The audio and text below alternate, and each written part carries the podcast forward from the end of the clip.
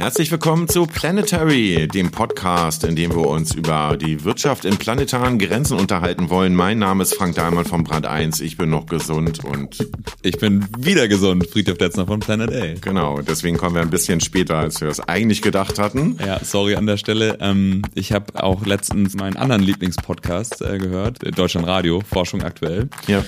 Und äh, ich war einer von neun Millionen Leuten, die gerade erkrankt sind. Also echt unglaublich. Krass. Ehrlicherweise. Und ich lag richtig flach. Also sorry für die Verspätung. Wir beschäftigen uns heute mit dem Thema Energie. Ein Riesenthema. Ich habe auch ein bisschen Angst gehabt davor, ehrlich gesagt.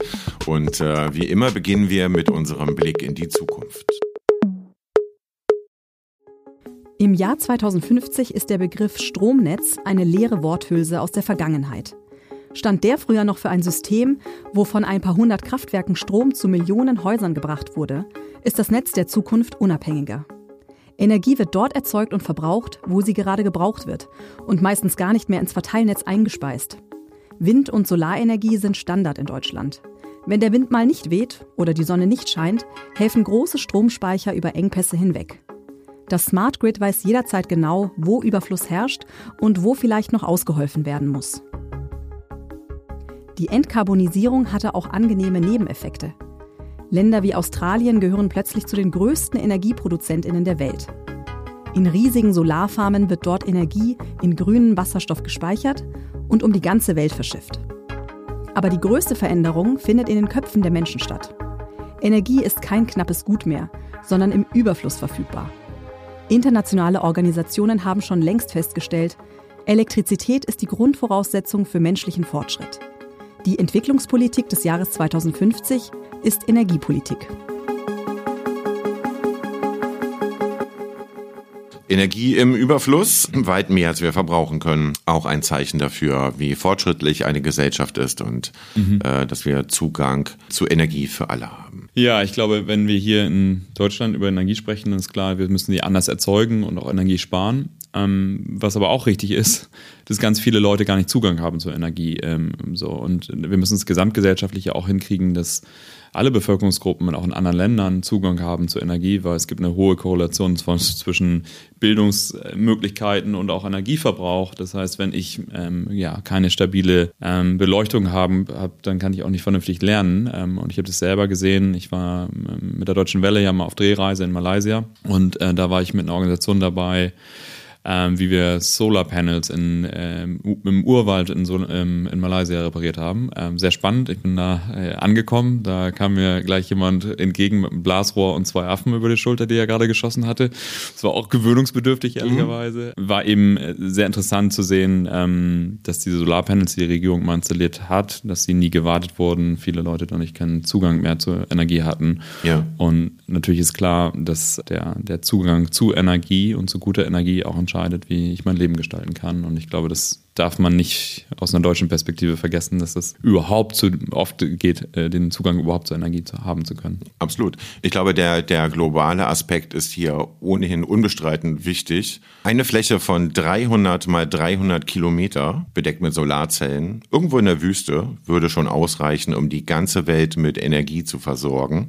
Ausgerechnet hat das mal Paul van Son, äh, Gründungsmitglied der Desertec-Initiative, der in Saudi-Arabien ein riesiges Solarfeld Gasfeld errichten wollte. Das Projekt ist damals leider gescheitert, auch weil Saudi-Arabien nun mal ziemlich gut vom Öl lebt.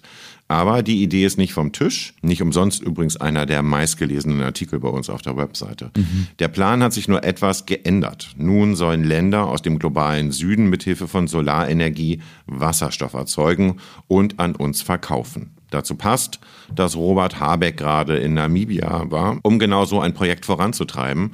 Firmen wollen dort rund 10 Milliarden Dollar investieren, um aus Solarstrom grünen Wasserstoff bzw. grünen Ammoniak zu machen, der dann per Schiff zu uns transportiert werden kann. Ist es ein guter Plan? Klar ist es ähm, für die Transformation unserer Wirtschaft hier ähm, in Deutschland ähm, die Erzeugungskapazitäten für grünen Wasserstoff nicht reichen. Das heißt, wir sind gezwungen, ähm, Wasserstoff zu importieren. Und ähm, das Interessante ist, wir können das natürlich aus verschiedenen Regionen machen, auch aus mehr Regionen, als wir vorher Öl importieren konnten. Das ist erstmal gut. Und ja, ähm, diese Riesenbedarfe, die wir da haben, um auch unsere Schwerindustrie zu dekarbonisieren, da müssen wir uns drum kümmern. Und das ähm, ist erstmal auch eine große Chance, ähm, ehrlicherweise auch für viele andere Länder. Und ja, deswegen ist es gut, dass er unterwegs ist. Und ähm, wir brauchen einfach sehr große Mengen äh, Wasserstoff. Ja. Ich glaube, es ist aber auch eine Frage, wie man das so angeht. Ne? Dass man Länder wie Namibia zum Beispiel auch ihren eigenen Gewinn abschöpfen lässt in dem Augenblick. Also, Total. Also, dass Namibia es selber macht und, und uns verkauft und nicht, dass Siemens und Co. in Namibia irgendwie Flächen kaufen äh, das für sich machen und mhm. das Land letztendlich in die Röhre guckt. Ne? Ja. Wenn das ist ja auch ein wichtiger Aspekt, dass auch Namibia soll ja seine Energie bekommen und soll fortschrittlich werden. Und äh, ich glaube, dass in, in diesem Fall ist das, glaube ich, ganz gut angesetzt mhm. äh, gewesen, das Projekt.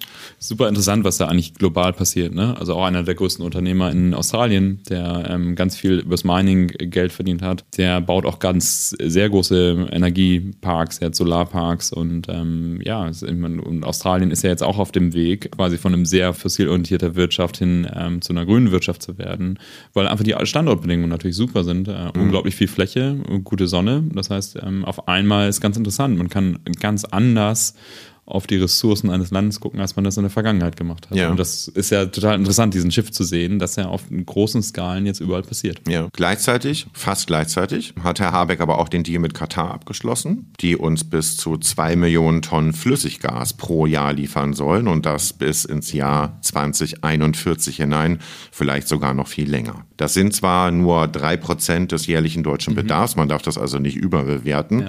Trotzdem wollen wir ja 2045 eigentlich klimaneutral sein. Das ist also die völlig falsche Richtung. Ja, ich meine, wir alle wissen, dass wir in einer sehr speziellen Situation, glaube ich, gerade sind. Ähm, das heißt, ähm, die Abhängigkeit von russischen Energietransporten, äh, Importen, die wir, die wir da hatten, die, naja, das ist uns, glaube ich, allen aufgefallen, wie unglaublich groß die war. Mhm. Ich weiß nicht, ob die also als normaler Teil der Gesellschaft auf einem das klar war. Und ich glaube, es ist einfach sehr klar geworden. Die Dringlichkeit, jetzt in einer hohen Geschwindigkeit alles, alles zu verändern, natürlich eine große. Und naja, ich muss die Infrastruktur umbauen. Mhm. Das heißt, ähm, das braucht eine gewisse Zeit, bis ich quasi Heizungssysteme umgebaut habe, umgerüstet habe. Und deswegen werden wir leider noch eine Menge Gas brauchen. Ja, nun finde ich es bei Katar noch nicht ganz so schlimm, ehrlich gesagt, weil Katar ist ohnehin ein Land, was auf Öl und auf Gas setzt. Was mich mehr geärgert hat, ehrlich gesagt, mhm. ist, dass es gleichzeitig auch eine Initiative gab, wohl von Olaf Scholz ähm,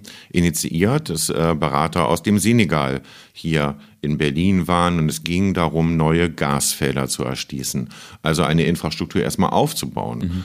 Und ich mich frage, ob man solche Länder, die diese Struktur noch gar nicht haben, ob man die nun in die eine Richtung oder in die andere Richtung schubst. Mhm. Und wenn man ihnen sagt, mach doch mal Gasfelder für uns, weil wir brauchen Gas, mhm. dann äh, beeinflusst man die Entwicklung eines solchen Landes für die nächsten 30, 40 Jahre ja. in die falsche Richtung. Ja, das sehen wir ja. Also Infrastrukturprojekte für fossile Energien, wie lange die stehen, wie weit die weiter betrieben werden, ähm, dürfen leider nur Übergangslösungen sein. Und deswegen finde ich den Aspekt, den du beschreibst, ähm, ja, auch zumindest sehr fragwürdig. Also wir müssen, glaube ich, sehr klar alle Bereiche dekarbonisieren und das unglaublich schnell und deswegen auch diese Infrastruktur verstärkt aufbauen und keine andere mehr. Äh, übrigens, das Wirtschaftsministerium von Robert Habeck äh, leugnet von diesem Treffen in Berlin gewusst zu haben. Es scheint, dass wir unsere Hausaufgaben noch nicht so richtig gemacht haben. Zum Stand der Energiewende habe ich mit jemandem gesprochen, der sich auskennt. Denn er war bis 2020 CEO von Lichtblick, Deutschlands führendem Anbieter für Ökostrom. Und er stellt sich jetzt mal selber vor. Mein Name ist Wilfried Gilrath, ich bin 51 Jahre alt, verheiratet, habe vier Kinder, bin von Hause aus Betriebswirt und äh, habe zuerst zehn Jahre im Lebensmittelbereich gearbeitet und dann die letzten 20 Jahre im Bereich Energie und Nachhaltigkeit. Äh, davon großen Teil tatsächlich in der konkreten Energiewirtschaft mit äh, Energie äh, Retail-Geschäft, also Verkauf von Strom und Gas an Endkunden, aber auch in Bereichen wie Pipeline-Gesellschaften, Großkraftwerke, Biomassekraftwerke, regenerative Kraft, biogene äh, Kraftstoffe, ein äh, kunterbuntes äh, Programm von Dingen und äh, investiere die letzten Jahre verstärkt in äh, frühphasige Startups, die alle in die Klammer reinpassen, dass sie die Lebensqualität der Menschen verbessern sollen und gleichzeitig einen positiven Nutzen auf die Gesellschaft und die Umwelt haben. Genau, was mich gewundert hat, den Namen Lichtblick selber hat er gar nicht genannt. Ich weiß nicht, ob ihm das peinlich ist heutzutage, also muss das eigentlich nicht sein. Denke ich auch nicht. So, und ich habe ihn natürlich gefragt nach dem Stand der Energiewende in Deutschland. Der Stand der Energiewende in Deutschland ist leider sehr bedauerlich, weil zeitverzögert in einem extrem großen Maße. Die Probleme, mit denen wir uns aktuell konfrontiert sehen, inklusive der politischen Themen rund um äh, Gas, Öl äh, und Öllieferungen, sind wirklich seit langem bekannt. Hilfreiche Maßnahmen dagegen sind genauso lange bekannt. Und zwar äh, auf, auf tatsächlich oberster politischer Ebene. Frau Merkel hat da schon äh, im Jahr 2009 an Herrn Barroso einen umfangreichen Brief geschrieben, wo genau drin steht, was zu tun ist. Alternative Südroute für Gas bilden aus dem Kaspischen Raum, LNG-Terminals bauen, äh, Erneuerbare ausbauen, Stromnetz in die richtige Richtung umbauen etc. Und das Unglückliche bei der Situation ist, es ist einfach nicht gemacht worden. Und ich glaube, dass ähm, äh, die, die, die Lösung offensichtlich ist, nämlich ein, ein, ein ganz klarer Pfad auf die Erneuerbaren. Und dass auf der anderen Seite äh, die Maßnahmen nicht eingeleitet werden, weil alle Leute immer aus der Vergangenheit und der Gegenwart versuchen, in die Zukunft zu denken und sich deswegen mit der Vergangenheit und der Gegenwart limitieren in ihren Handlungsoptionen. Und stattdessen müsste man eigentlich von einem, von einem konkreten Zukunftsbild aus rückwärts denken dann entsteht eine Lücke zwischen dem, was da ist und was man braucht und die muss man dann bearbeiten.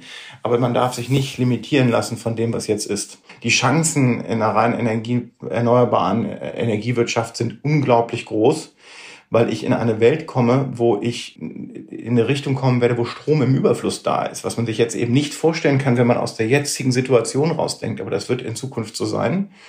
Da bin ich davon überzeugt. Und dann hat man sogar noch volkswirtschaftliche Impulse, weil es immer eine direkte Korrelation gibt zwischen volkswirtschaftlichem Wachstum und Energiebedarf. Aber den kann man auch umdrehen. Hat man Energieüberschuss, kann ich auch volkswirtschaftliches Wachstum produzieren. Das Bild ist super, ne? Starkes Bild. Ähm, ein Zukunftsszenario aufbauen, so könnte es funktionieren und dann fragen, wie schaffen wir, wie, wie füllen wir die Lücken, um dahin zu kommen?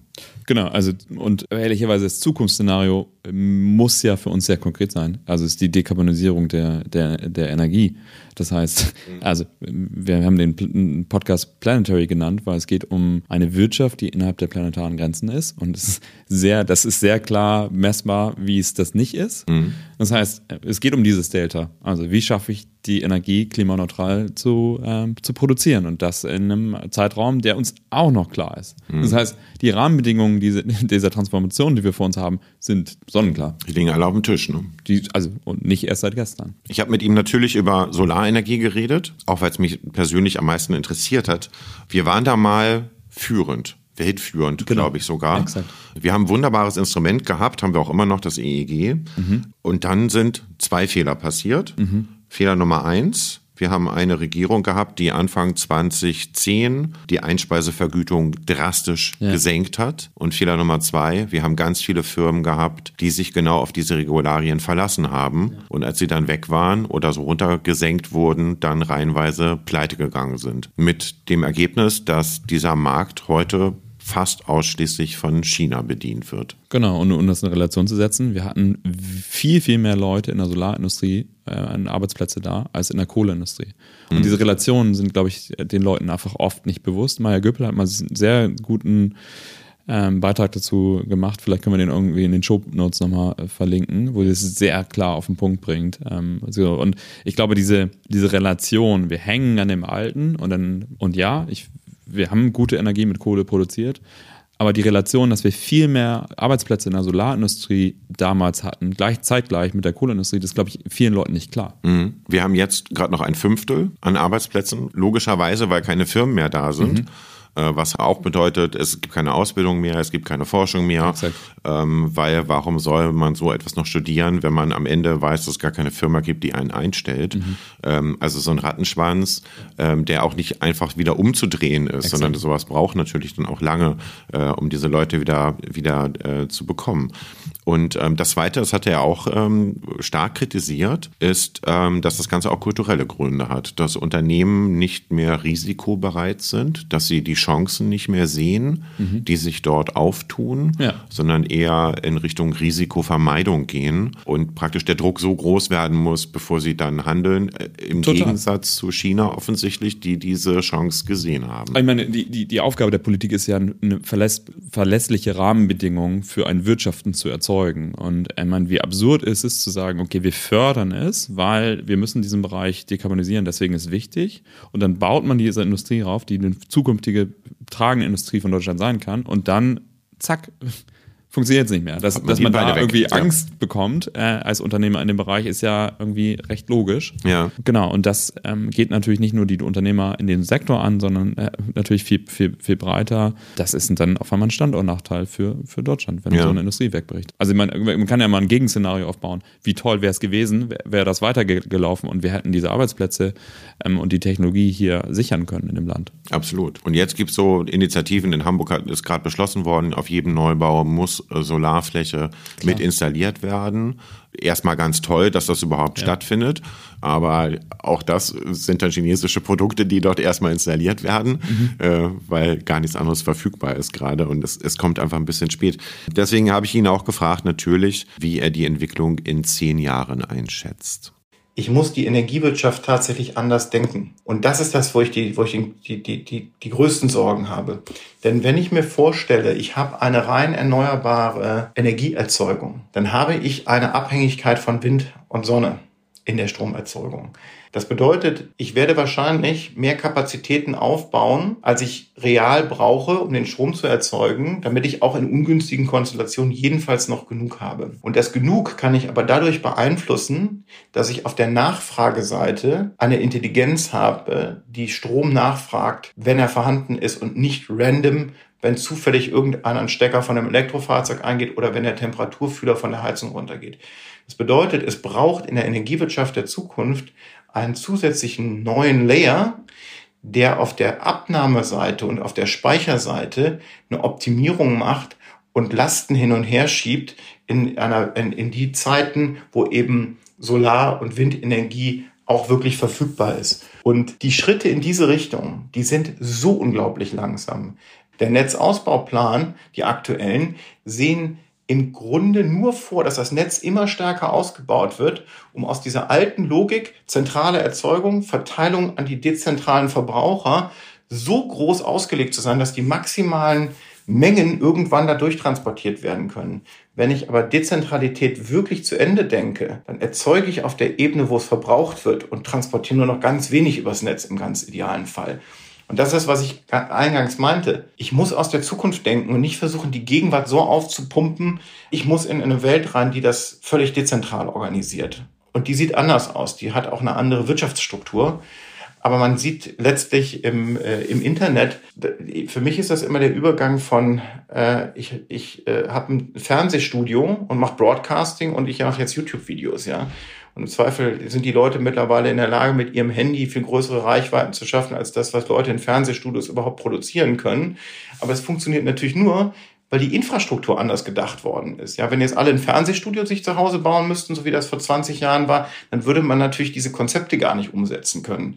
Und das ist, glaube ich, der Gedanke, den man schaffen muss, andere Rahmenbedingungen sich vorzustellen, die es da bedarf, eine dekarbonisierte und dezentrale und voll digitalisierte Energiewirtschaft zu haben. Der Wilfried ist heute auch Investor, hat er mhm. zu Anfang in der Vorstellung gesagt, äh, investiert in viele kleine Startups, auch in der mhm. Regel äh, im Bereich der Energiewende. Betrachtet man so jemanden eigentlich als Konkurrenten für dich?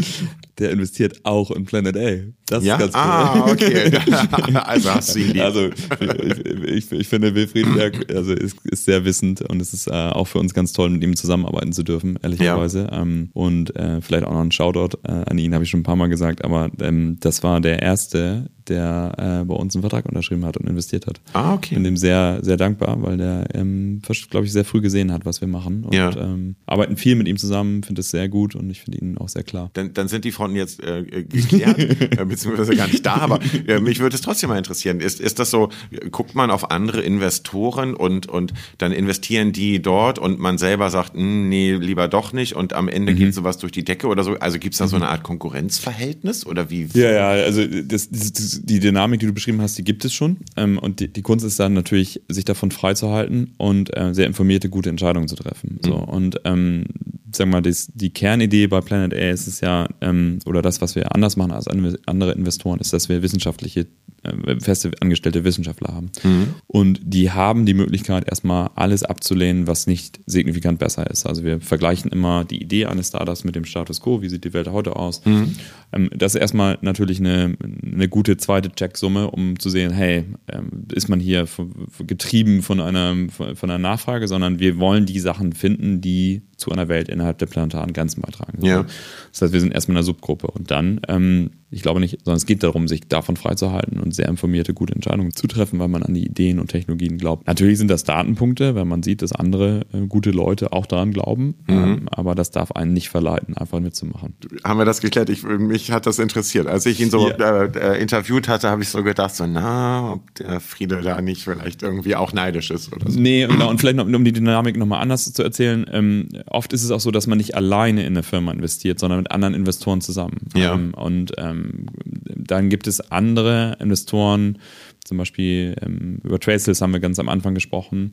Und da gibt es eine Firma, die eben auch investiert hat, B-Value, die äh, sind Spezialisten in Anlagenbau und mhm. verstehen das total gut. Und wir sind eben die, die ähm, sehr gut beweisen können, gibt es einen signifikanten Unterschied, ja, nein. Das heißt, es geht nicht darum, dass es, dass man also man arbeitet mit anderen Investoren zusammen und tauscht sich, ja. aus und im Prinzip geht es darum, ein Konsortium zu finden, um dem Startup äh, am besten helfen zu können. Okay. Wir haben uns beim Thema Energie immer sehr viel um Strom gekümmert, auch in der Öffentlichkeit. Wir haben uns bisher sehr wenig um Wärme gekümmert. Beim Strom liegt der Anteil erneuerbarer Energien mittlerweile bei 40, 50 Prozent etwa, je nach Zählweise. Bei der Wärme sind es gerade mal 15 mhm. oder 17 Prozent. Mhm.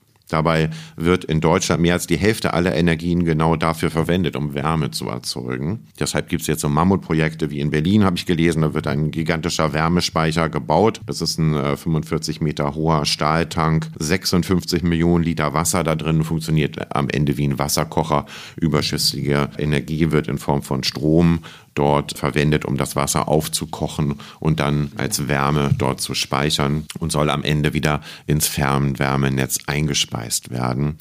Was wir aber, das habe ich jetzt bei Wilfried gelernt, brauchen, sind ja nicht die großen zentralen Lösungen, sondern wir brauchen die vielen, vielen kleinen mhm. Lösungen. Mhm. Die kleinen Speicher, er spricht ja von einer ganzen Ebene, die dort eingezogen werden muss. Und das führt mich zu meinem nächsten Gast. Martin Schichtel, mein Name. Ich bin einer der Gründer von Kraftblock und verantworte bei Kraftblock den technischen Teil, auch den kreativen Teil der Technologie. Von meinem Hintergrund bin ich Chemiker, habe dann im Bereich Nanotechnologie promoviert und ja, den Rest von meinem Leben quasi an der Schnittstelle zwischen Forschung, Entwicklung und Verkauf von Hightech-Materialien in unterschiedliche Industriezweige gearbeitet. Insbesondere überall dort, wo Temperatur eingesetzt wurde, also sprich Stahlindustrie, Glasindustrie, Keramikindustrie. Von daher war ich mit dem Thema Hochtemperatur schon relativ früh behaftet. Martin ist jemand, der hat schon mit zwölf seine erste Erfindung gemacht. Sowas finde ich ja immer schon suspekt.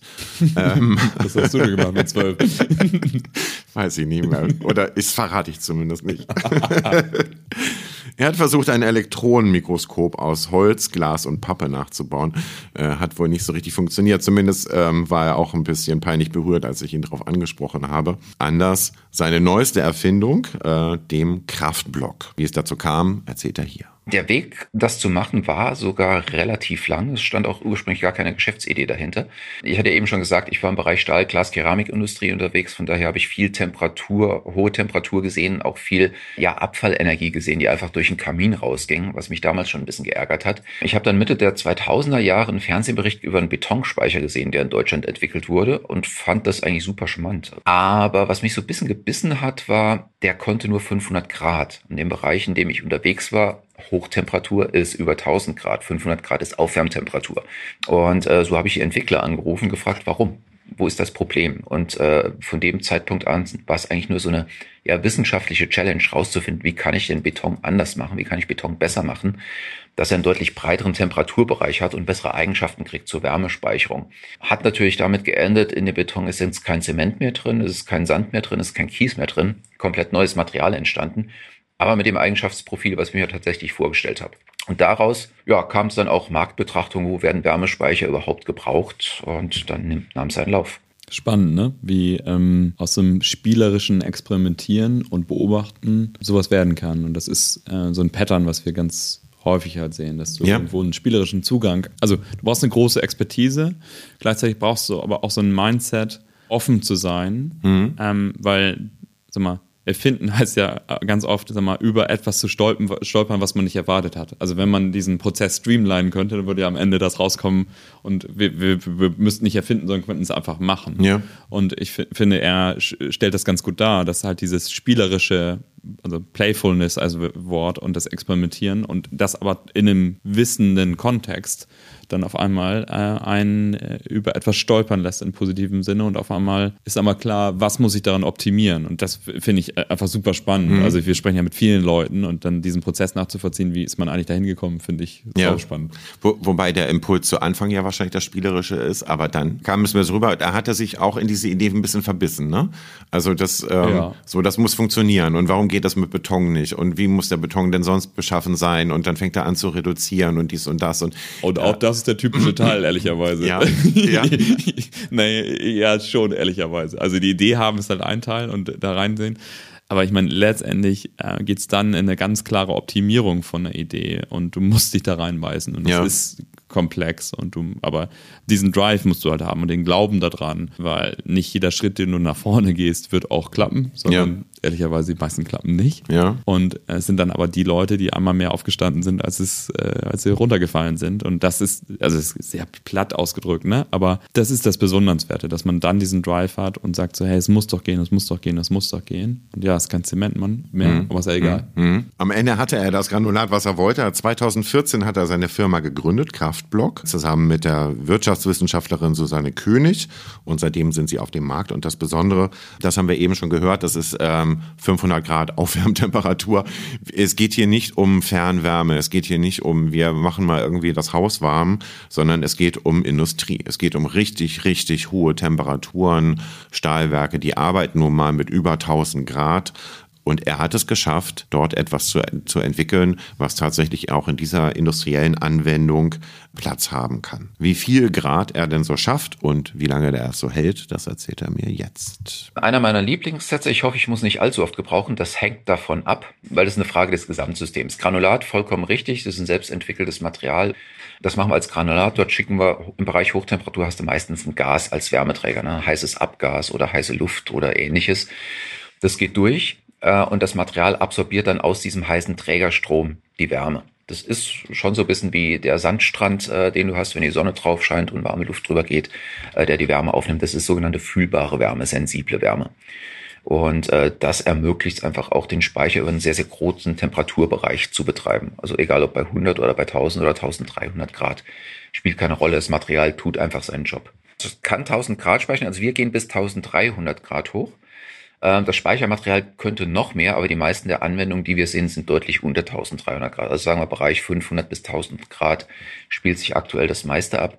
Ähm, wie lange können wir speichern? Ein thermischer Speicher, wie dieses System ist dazu ausgelegt, wenige Stunden bis mehrere Tage. Wir sagen maximal zwei Wochen. Kann natürlich eine Einzelfallbetrachtung machen, ob es länger möglich ist, aber das ist eine Frage der Technoökonomie. Ne? Also rechnet sich das System am Ende noch für einen Kunden oder nicht. Es ist aber auch klar, diese Technologie ist ideal, um genau diese Schwankungen auszugleichen, mhm. von denen wir immer geredet haben, bei Solar mhm. und bei Wind. Mhm. Ne, was ist, wenn die Sonne nicht scheint? Was genau. ist, wenn der Wind nicht weht? Dann hat man eben solche Speicher und kann die Energie wieder zuführen, die in dem Augenblick nicht erzeugt wird. Also ein idealer Lückenbüßer sozusagen. Genau, was ähm, Wasserstoff an der Stelle zum Beispiel eben, eben auch ist. Ne? Also das ist ja, wenn er in Namibia hergestellt wird, dann äh, ist er, und hier wird er rüber transportiert und dann können wir ihn abrufen, die Energie, wenn wir sie brauchen. Man kann das Ganze sogar wieder in Strom Strom verwandeln. Dazu braucht man aber eine Dampfturbine, die in der Regel relativ ineffizient ist. Ich glaube 40 Prozent äh, Effizienz. Also es ist nicht ganz so ideal, aber es wäre zumindest wäre es möglich, wenn man daran denkt, dass man vielleicht doch mal Energie im Überfluss hat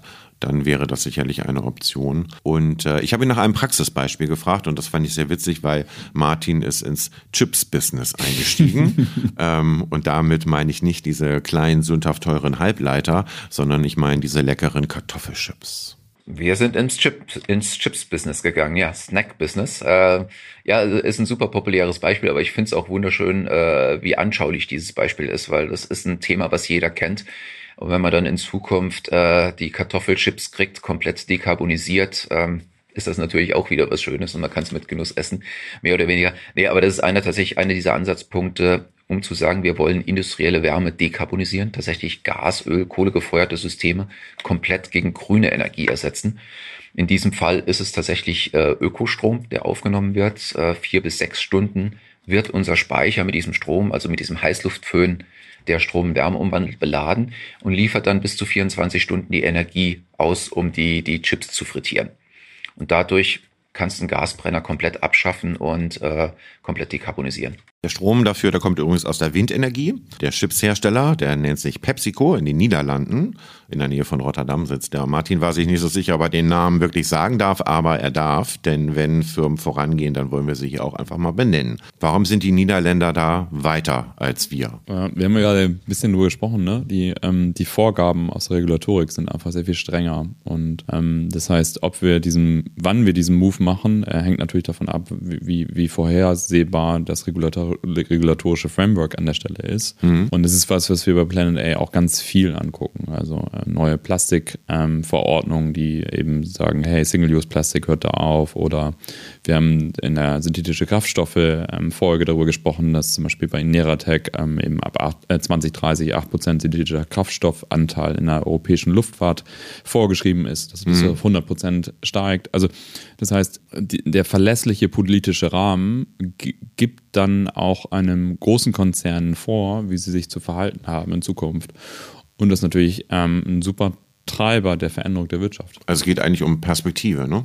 Genau, Perspektive. Und das Interessante ist, das ist ja keine, also wichtig ist, dass es ein vorhersehbarer Rahmen ist. Also es ist ja nicht auf einmal da, mhm. sondern letztendlich muss man einen Rahmen schaffen, der dann irgendwo dem Management Board von so einer Firma sagt, hey, das wird sich übrigens so entwickeln über die nächsten Jahre, sodass sie auch die, die Chance haben, sich rechtzeitig anzupassen, die Infrastruktur umzubauen innerhalb eines Unternehmens mhm. und sich darauf vorbereiten zu können. Das ist ein guter Polit Politikrahmen und mhm. ich, immer wenn der gesetzt wird, dann passieren auch auf einmal ganz viele Dinge. Ja, Martin, gib dir da recht.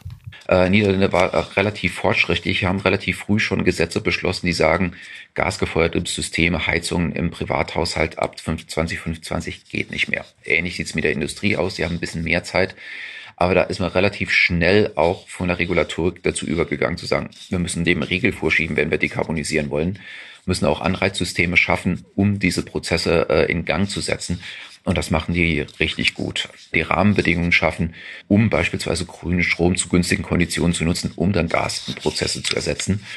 Das ist aktuell in Deutschland halt noch viel, viel komplexer. Also Deutschland hat es jetzt dieses Jahr zum ersten Mal geschafft, Speicher in ihren Gesetzen zu definieren. Vorher stand zwar Speicher drin, aber man hat immer nur Stromspeicher interpretiert. Das heißt, so ein Wärmespeicher wie wir, um den zur Stromspeicherung zu nutzen, hat sich nicht gelohnt, weil im ersten Schritt bist du Endverbraucher, weil du hast ja den Strom in Wärme umgewandelt, ist also weg und da hast du alle Abgaben drauf gezahlt. Wenn du dann wieder Wärme in Strom verwandelt hast, warst du plötzlich Stromerzeuger und durftest wieder Abgaben zahlen. Gut für den Staat, aber schlecht für die Wirtschaft, schlecht für die Energiewende. Das ändert sich jetzt glücklicherweise endlich mit der Einführung dieses Speicherbegriffs und der Erweiterung der Speicherapplikation in den Gesetzen. Aber da sind wir einfach ein bisschen langsam.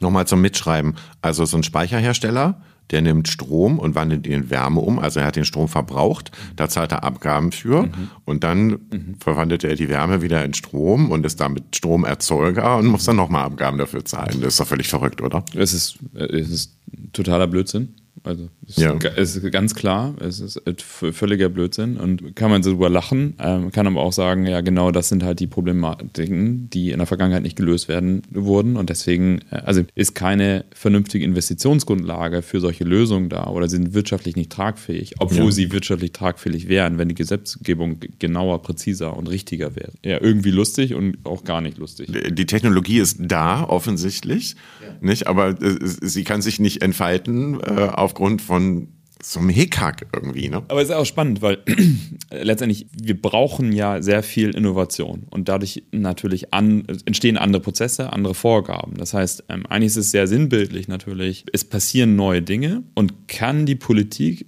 rechtzeitig evaluieren, wie eigentlich ein, ein regulatorischer Rahmen zu gestalten ist, damit das funktioniert. Das heißt, eigentlich die Geschwindigkeit der Gesetzgebung ist an der Stelle wichtig, dass sie mit der Geschwindigkeit der technologischen Innovation mithalten kann. Mhm. Wenn das nicht gegeben ist, dann würden Dinge, die eigentlich richtig sind und sinnvoll sind für die Dekarbonisierung zum Beispiel der Energie, trotzdem nicht wirtschaftlich tragfähig werden, weil einfach die falsche Gesetzrahmengebung da ist. Ja. Das heißt, ähm, der Druck, gut informierte Gesetzgebung zu entscheiden, ist ein hoher. Jetzt ist ganz interessant, wir gucken auch ganz viel auf einer europäischen Ebene, weil Teile werden, davon werden in Europa gemacht, andere Teile hier. Mhm. Jetzt sprechen wir natürlich über Teile, die hier passieren und schneller passieren sollten. Ja dass ein Politiker auch nicht immer so äh, up-to-date ist, was Technologie, Spitzentechnologie angeht, verstehe ich. Der hat auch andere Aufgaben, aber dafür rennen ja genug Lobbyisten darum, die ihm dann schon sagen, Mensch, äh, so und so brauchen wir es doch eigentlich, ja, oder sind das immer die falschen? Genau, ja, also ähm, Lobbyisten ähm, genau haben ja einen strategischen Zweck von einem Konzern und sind damit beauftragt, ähm, quasi das zu beeinflussen. Also mhm. letztendlich brauchst du unabhängige Wissenschaftler und Berater, die erstmal beraten, was wäre denn eigentlich ein richtiger Weg Mhm. Ähm, ein großes Problem, was, was wir beobachten und was irgendwie logisch ist, ist natürlich die existierende Wirtschaft, die viel Geld passiert, ähm, kassiert oder gar nicht negativ auch, die existierende Wirtschaft, die, die viel Geld zur Verfügung hat, die mhm. kann sich natürlich auch leisten, Lobbyisten in, in, äh, zu beschäftigen und auch natürlich für sich arbeiten zu lassen. Ja.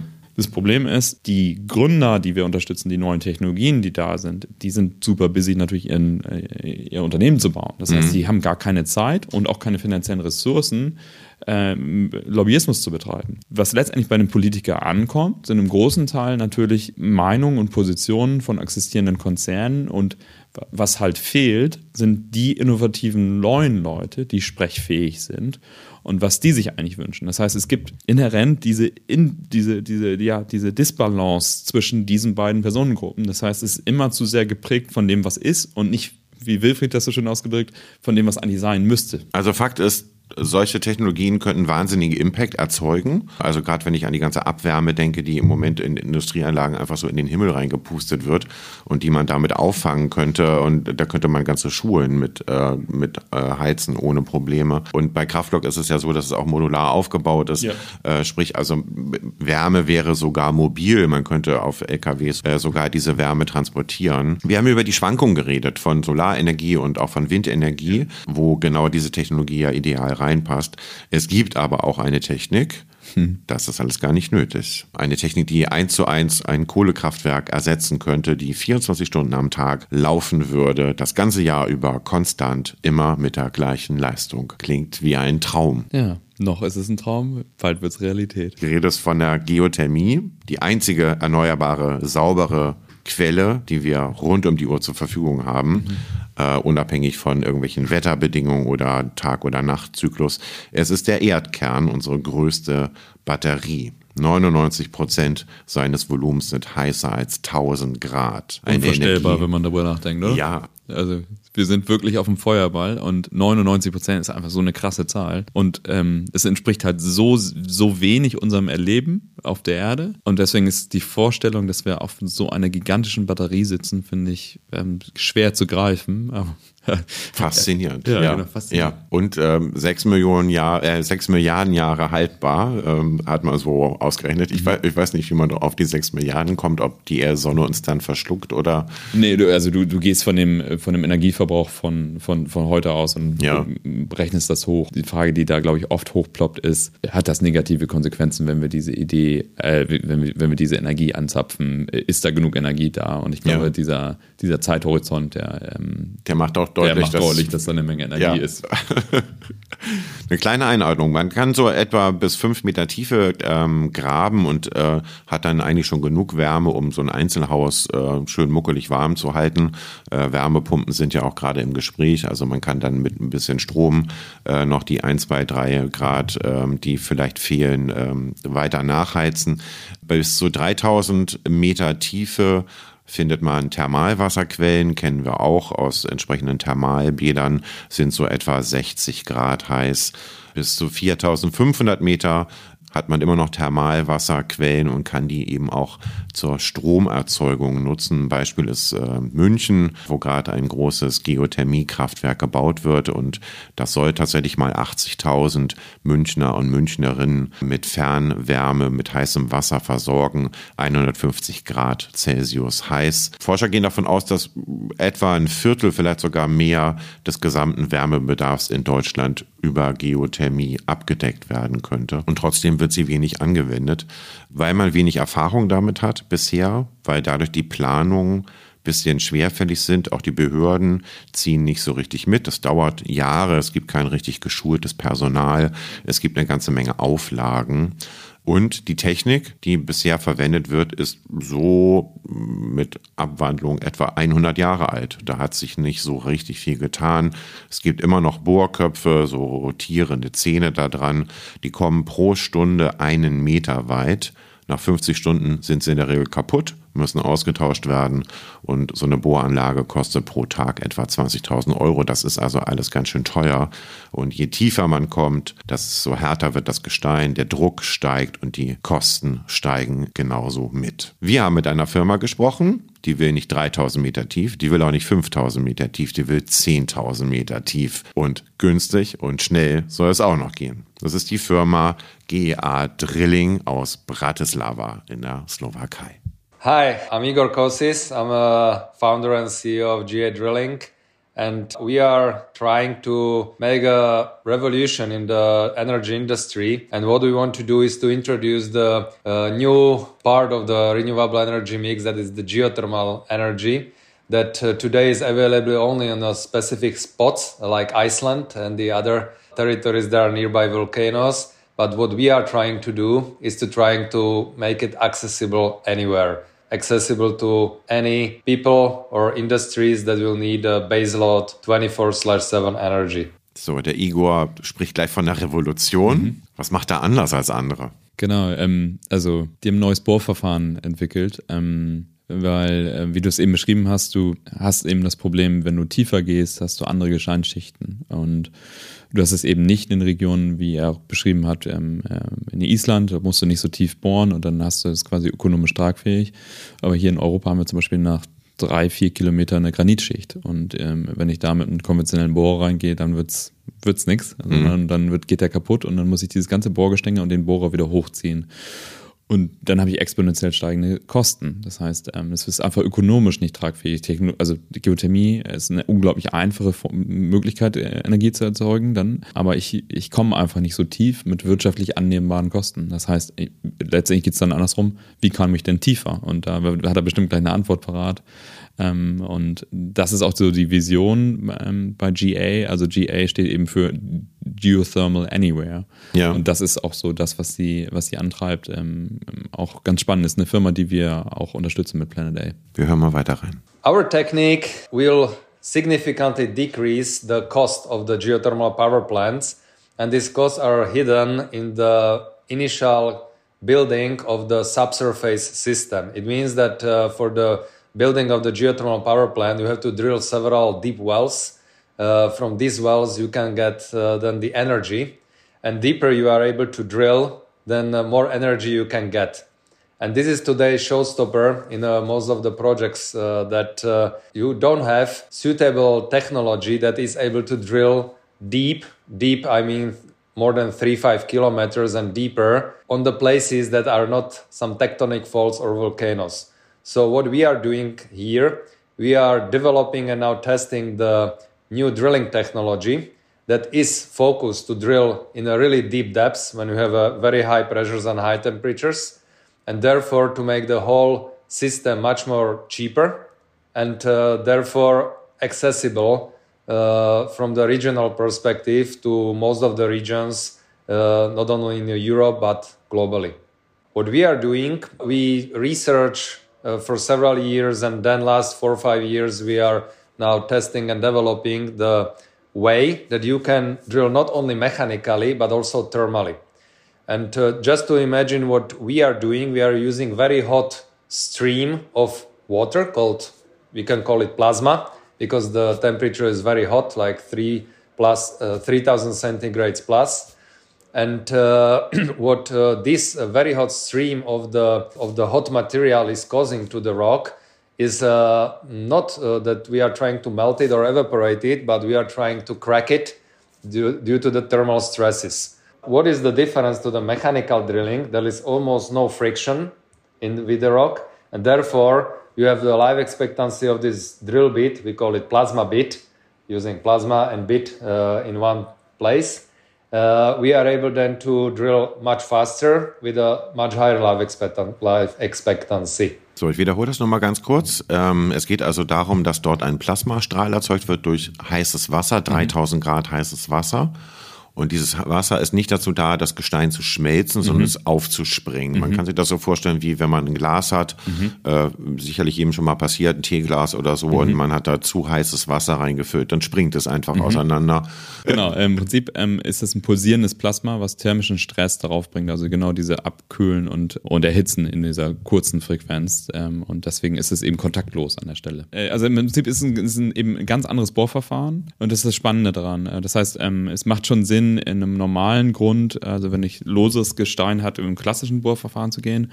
Und dann aber eben, wenn ich es härter wird, dass ich eben wechsle das Bohrverfahren eben auf das, was GA Drilling entwickelt. Ja, okay. Und Sie kommen damit, also Sie wollen damit bis zu 10 Ti- äh, Kilometer tief. Sie haben es noch nicht gemacht, sondern Sie haben, äh, ich glaube, so 1500 Tests, sagte er, mittlerweile durchgeführt in unterschiedlichen Tiefen und ähm, wollen jetzt im nächsten Jahr das erste Mal raus, richtig äh, weg von Ihrem Testgelände und das äh, einmal richtig erproben und wollen das in zwei bis drei Jahren tatsächlich zur Industriereife geschafft haben und dann damit ganze Städte mit Wärme versorgen, aber auch mit Strom. Das ist Genau. der Unterschied auch Ja. dabei. Es geht nicht nur um Wärme, es geht auch um Stromerzeugung hier. Genau, sie gehen wesentlich tiefer eben als, als Geothermie ist wirklich in den meisten Köpfen, glaube ich, einfach direkt ähm, Wärme.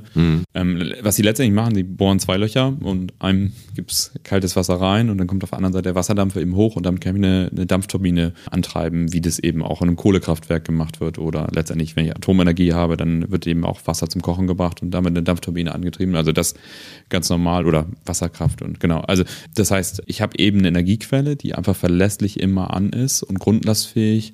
Das ist, glaube ich, das ganz Besondere. Ist, ähm, wenig Flächenverbrauch ist ja auch sehr interessant, weil ich normalerweise, wenn ich Solar oder Wind habe, brauche ich halt große Flächen zur Verfügung. Da ich äh, mit der Technik hier einfach nach unten gehe, wird man letztendlich von dem Loch natürlich nie was sehen. Das heißt, ich habe einfach geringen Preis, wahrscheinlich sowas wie zwei Cent pro Kilowattstunde, die, die ich damit letztendlich fähig werde ähm, zu erzeugen. Und das ist natürlich genial. Ja. Und dadurch, dass es unter der Erde ist, relativ wenig anfällig, zum Beispiel für Hurricanes oder solche äh, Naturgewalten. Insofern, weil einfach eine geschützte Lage. Das mit der Stromerzeugung, das war Igor auch wichtig. Da geht er nochmal drauf ein. That's a good point because you named the two areas when we can deliver the energy then directly. Is nothing special or something new. It's something that you can see in in uh, Iceland, for example, today, where Iceland is uh, almost hundred percent uh, heated by the geothermal energy, and also a big amount of or the big proportion of the overall electricity production is from the geothermal. And this is the same story we can repeat then anywhere in Germany, in any other country uh, where you need the energy. So, for example, if you take also the big city, uh, we are talking by this deep drilling about the high amounts of the energy. So, for example, again, uh, example from Iceland, you have 500 megawatt power plant uh, near uh, Reykjavik. It means that you can charge a full city by the one or the system of the power plants that you can do from geothermal. So basically, we are not heading to the market like uh, garden heat pumps that you can uh, have for one house or two houses. Uh, where we are heading is a high power energy, uh, talking uh, from some tens of megawatts to hundreds of megawatts per power plant. And that's something that can, uh, in a near future, then unlock uh, the energy that you can rely on. Uh, because for such kind of the cities, mostly you need the heat during the winter when you have the problem with the, an- another renewables like sun is not shining so intensive that you can use it and uh, therefore the geothermal is the ideal thing how you can uh, heat not only residential areas but any areas and second you can produce the electricity that is universal carrier of the energy So, ich glaube, er hat das relativ klar gemacht. Mhm. Es geht hier tatsächlich um äh, Wärme und Energie im großen Stile. Ja. Und dass wir sagten es zu Anfang, 24 Stunden konstant, sieben Tage die Woche, 365 Tage im Jahr immer zur Verfügung. Das ist etwas, was sonst eigentlich nur die Kernkraft schafft mit all ihren mhm. Nebenwirkungen und Risiken. Ähm, Geothermie aber ist sauber, äh, läuft mit heißem Wasser. Trotzdem wird diese Technik bisher nur in vulkanaktiven Gebieten wie Island oder Indonesien vorangetrieben. Und diese Firma will das ändern und in ganz Europa ausrollen. Spannend auch, wenn man darüber nachdenkt, ähm, du kannst zum Beispiel ein, letztendlich ein, ein Kohlekraftwerk ähm, da kannst du den Platz weiter benutzen, weil du hast ja den Netzanschluss. Ähm, das heißt, du kannst eigentlich, also Wilfried hat ja beschrieben, dass gerade durch die, durch das unterschiedliche Verhalten von äh, Wind und Solar, wie ich eben intelligentere andere Netze brauche. Mhm. Das ist auch total richtig. Und ähm, gleichzeitig ist spannend äh, oder besonders an der Idee von GA Drilling, dass ich eben eine grundlastfähige CO2-neutrale Quelle habe, wo ich auf ein hohes Niveau viel Energie verlässlich produzieren kann und deswegen auch tatsächlich an den Stellen alte Netzinfrastruktur weiter benutzen kann. Ich habe mich natürlich auch vorher ein bisschen informiert über die Firma und dann bin ich darüber gestolpert, dass die kooperieren mit, zuerst hatte ich gedacht mit der Ölindustrie, tatsächlich ist es die Bohrindustrie, da gibt es einen Unterschied, aber äh, trotzdem musste ich ihn fragen, ob er da nicht mit dem Feind zusammen ins Bett geht. Das ist seine Antwort darauf. Very good point, because uh, when we started uh, to work on this, uh, we recognized that without drilling industry, it's very hard to bring the geothermal into scale. Uh, because uh, yes, we can act like a solitaires and to try to develop something, but then you need uh, big infrastructures around, like drilling rigs, all equipment, and so on. So talking about, let's say, tens of billions that were invested last 30, 40 years within the drilling industry because we can also distinguish between drilling industry and oil and gas industry. Like drillers these are those guys that are from technology side. They are able to drill. They have a lot of skills and high tech in equipment. These are our partners. And then you have oil and gas companies like typical exxon chevron shell whoever that are benefiting from the oil uh, itself. We are not focusing on the oil. We are focusing on the drilling. So specifically what we found in this industry is some not enemy is uh, some partner that can help us to accelerate the whole process. Because now as we are coming to the test phases uh, it is super important uh, to have right partners that are able to uh, give you support in a testing in some specific test facilities that are quite costly and uh, not easy to access. And we find such kind of partner in neighbors is one of the top drilling companies globally. When we are now developing the uh, process of testing for the next year, and we will go through the series of tests to be able, in the end of the year, to go to the first field or the pilot projects then when we can then test the technology in a practical environment. So uh, it's a process and what we see maybe last point to that as a huge advantage or the potential for the whole drilling and also maybe future oil and gas industry is this transition potential of the geothermal that those companies can use their hundred thousands of people, skills, equipment, assets invested already into something that we call like dirty industry. And in the next years, they can move some part of this into the clean renewable industry. So what we are offering here is the technology that will enable it. Genau. In fünf bis zehn Jahren will er hunderte solcher Geothermiekraftwerke am Laufen haben, sagt er. Ich drücke ihm ganz fest die Daumen und ich würde mich freuen, wenn wir hier in der Nähe von Hamburg vielleicht auch mal so ein Ding hätten. Ähm, Wäre irgendwie. Unbedingt. Ähm, dann, wir haben ja hier auch so ein, so ein Kohlekraftwerk, was nicht so lange lief, ne? Nee, irgendwie nicht, ne? Ja, genau. ja, genau. Vielleicht kann man das retrofitten. Das wäre schon ja, ganz cool. Ja. Genau. Gut, also das Ziel ist, neben äh, Sonne und Wind tatsächlich Geothermie als dritte große Kraft zu etablieren. Und an der Stelle ist natürlich auch die letzte Woche was auch noch Spannendes passiert. Ich weiß, Nämlich? Ja, im Prinzip ähm, war es in den USA das erste Mal gelungen, in einem Kernfusionsreaktor ähm, netto mehr Energie zu erzeugen, als dabei verloren ging. Ja. nicht äh, wahnsinnig viel, aber letztendlich zeigt es, dass es prinzipiell möglich ist. Und ähm, das ist schon, also für mich war das auch so ein Punkt, das wird noch lange dauern, bis wir, mhm. ähm, bis wir Kernfusionskraftwerke wirklich haben als Teil unseres Strommixes. So. Aber ich glaube, der alleine der Zustand zu wissen, dass es netto positiv einmal passiert ist, ist schon eine wirklich große Nachricht. Ja. Genau, weil über Geothermie macht man immer diesen Scherz, dass äh, es in 30 Jahren soweit ist. Und ich glaube, diese Scherze macht man seit 30 Jahren mindestens, oder? Genau, ehrlich gesagt, genau. Das heißt, ähm, die, wirklich die Nachricht, dass das das erste Mal geklappt hat, dass man insgesamt mehr Energie rausbekommen hat, als man reingesteckt hat. Mhm. Also da wird mit unglaublichen Lasern, den stärksten Lasern der Welt, also einen kleinen Erbsen äh, großes Stückchen äh, Wasserstoff und Deuterium beschossen und Okay. ähm, das ähm, aber also die unglaublich technisch aufwendig Pilotanlage also so ist er experimentell aber das hat das erstmal geklappt und das ist Ja. schon also keine Ahnung ich das macht schon was mit mir ehrlich Okay, gesagt. okay. Mit mir auch, weil für mich ist es ein Reizthema, aber das ist ein Thema, was wir dann vielleicht irgendwie Gerne. für die zweite, für die zweite Staffel uns äh, überlegen können. Denn das war es für heute und gleichzeitig ist es das Ende unserer ersten Staffel vom Planetary Podcast. Äh, ich bedanke mich ganz recht herzlich bei dir, Friedhof. Du äh, Frank ich bei dir und äh, noch mehr bei den Leuten die sich das äh, tatsächlich die Zeit gegeben haben uns zuzuhören Ja. Ich, ich habe, äh, ich gehe ja von mir aus, ich habe viel gelernt. Ähm, das ist immer das Tolle bei dieser Arbeit. Man wird nicht dümmer dabei. Und ich möchte mich auch bedanken bei unserem Partner Respond, einem Accelerator von der BMW Foundation. Grüße an dieser Stelle an Bennett. Äh, vielen Dank für dein Vertrauen, Bennett. Wenn ihr Startups äh, gegründet habt oder eines kennt, das nicht nur versucht, das nächste Facebook irgendwie nachzubilden, sondern uns wirklich gesellschaftlich voranbringen will und kann und uns hilft, eine regenerative Wirtschaft aufzubauen, dann meldet euch doch bitte bei Respond. Gemeinsam mit Unternehmertum, das ist die Gründerzentrale der TU in München, starten die wieder ein neues Programm, ein Förderprogramm. Bewerbungsphase startet am 9. Januar. Also ist noch genug Zeit, über Weihnachten mal die Unterlagen zu sortieren und sich dann zu bewerben.